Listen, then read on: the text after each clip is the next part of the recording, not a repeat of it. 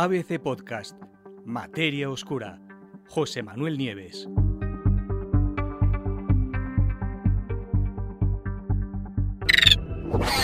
¿Estrellas de antimateria cerca del sistema solar?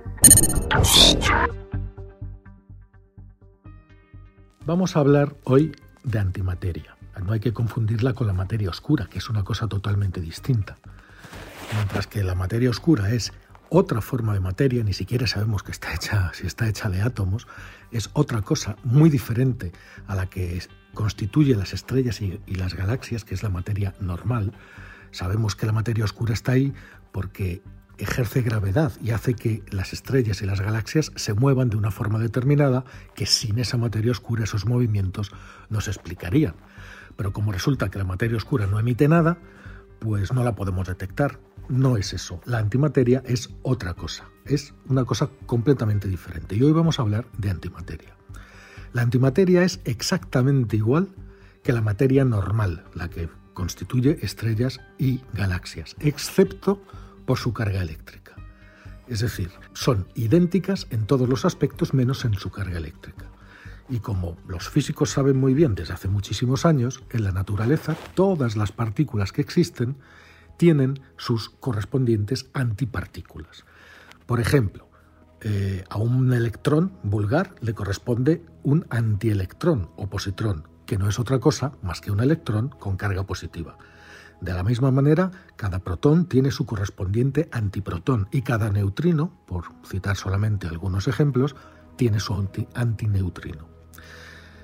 Se da la circunstancia, además, de que cuando una partícula de materia se encuentra con su correspondiente antipartícula, por ejemplo, un electrón con un positrón, pues las dos se destruyen. El resultado 1 menos 1 es igual a 0. Y se destruyen en un fogonazo, en un pequeño destello de energía, de rayos gamma. ¿De dónde surgió la antimateria? Según las teorías vigentes, durante el Big Bang se tuvo que generar una cantidad exactamente igual de materia que de antimateria. Pero desde luego no hay más que mirar al cielo y medir y ver, y existen evidencias incontables de que todo lo que vemos a nuestro alrededor, hasta la más lejana de las galaxias, están hechas solo de materia.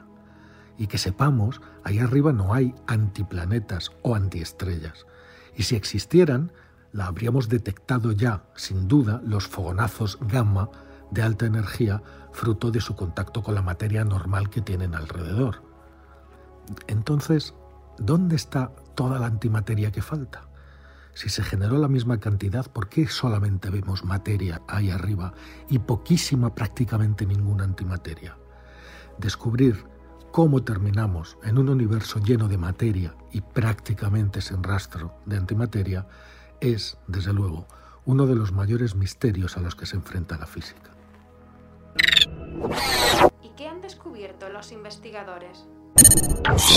Pues ahora un equipo de científicos liderados por un francés que se llama Simon Dupourquet de la Universidad de Toulouse sugiere que podría haber, fijaros, no una, sino varias estrellas hechas de antimateria, ni más ni menos que cerca de nuestro propio sistema solar. no es ninguna tontería, acaban de publicar un sesudísimo artículo en Physical Review D, y en él, en este artículo, los investigadores explican que han conseguido registrar pequeños indicios de que esos extraños objetos, las anteestrellas, podrían existir realmente y de que la búsqueda de los rayos gamma que se espera que produzcan ha dado como resultado ni más ni menos que 14 posibles candidatos. 14. Para llegar a este resultado, eh, los investigadores han examinaron los datos del telescopio espacial de rayos gamma Fermi, especializado en buscar y en ver el universo en el rango de los rayos gamma. ¿Qué es lo que buscaba Fermi? Pues objetos que estuvieran emitiendo rayos gamma. Como hemos visto, los rayos gamma serían el producto de la materia cayendo o tocando eh, con antimateria, no produce rayos gamma. Eliminaron los científicos todos aquellos en los que la emisión de rayos gamma podía explicarse de otro modo, porque hay otras fuentes de rayos gamma que conocemos muy bien, y encontraron 14 posibles antiestrellas. A partir de ahí hicieron sus cálculos probabilísticos y calcularon que solo en nuestra galaxia podría haber una antiestrella por cada 400.000 estrellas normales. Desde luego puede parecer mucho, pero no, no es que sea así. Eh, lo que han hecho los científicos es establecer un límite superior a la cantidad de antiestrellas. ¿no? Es decir, los 14 candidatos de los que hablan, eh, muchos podrían no ser realmente antiestrellas, pero los datos observados son compatibles con un límite superior de hasta 14 candidatos. Es importante que comprendamos esto. Desde luego, no hay ningún mecanismo conocido de formación de antiestrellas, ninguno por lo menos que se pueda ajustar al modelo estándar de la cosmología, que es la gran teoría que nos explica cómo funciona el cosmos, ¿no? Aunque desde luego hay otras ideas, otras formulaciones en las que estos objetos, las entestrellas, sí que son posibles. Y a eso se añaden esas pequeñas evidencias registradas por este equipo de investigadores con el espectrómetro magnético alfa, que es un experimento que está instalado en la Estación Espacial Internacional y que ha detectado señales de la posible existencia de átomos de antihelio. Como os he contado hace un momento, en el universo existe muy poca antimateria y la mayoría de la que hay está en forma de partículas producidas por los rayos cósmicos. Sabéis, es la radiación que nos llega de objetos muy lejanos, de estrellas lejanas, de galaxias lejanas, de acontecimientos violentos, explosiones de estrellas, colisiones muy lejanas. ¿no? Bueno, pues en este experimento AMS, este que está en la Estación Espacial Internacional, se encontró la proporción de un átomo de antihelio por cada 100 millones de átomos de helio. Y aunque esta tasa puede parecer pequeña, en realidad es 500 veces mayor de lo que se esperaría. Por eso, aunque la, aunque la, antimateria se aniquila inmediatamente al entrar en contacto con la materia regular, el espacio, dicen los investigadores, está tan vacío, es decir, hay tanta distancia entre un átomo y otro, que una antiestrella podría llegar incluso a formarse y a sobrevivir mucho más tiempo del que tiene el universo, ¿no? mucho más tiempo de la edad actual del universo, y no desaparecer por completo. Lo malo es que si existen, esas antiestrellas serían extraordinariamente difíciles de detectar, porque su aspecto es idéntico al de las estrellas normales. Incluso si la observáramos de cerca, una antiestrella se comportaría exactamente igual a como lo hace una estrella convencional, excepto, claro, cuando algo de materia normal, materia ordinaria, cayera en la superficie de la estrella, entonces quedara aniquilada y provocara un estallido de rayos gamma más grande cuanta más materia toque esta estrella hecha de antimateria.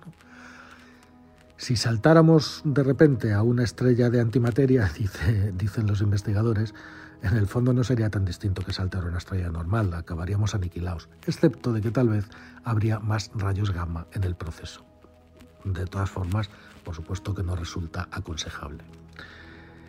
¿Esto qué significa? Bueno, pues que demostrar que alguno por lo menos de esos 14 candidatos son realmente antiestrellas, pues es una tarea prácticamente imposible.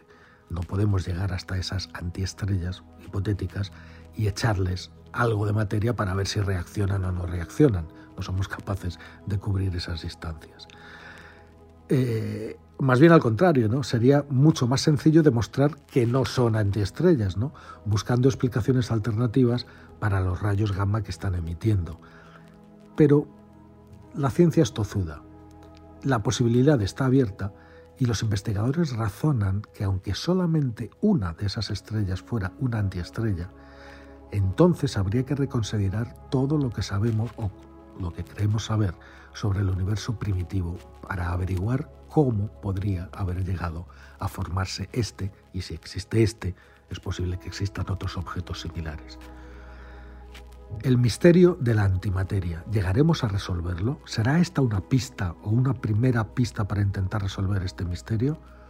No lo sabemos, es pronto más investigación y por supuesto, en cuanto haya novedades, os las contaré.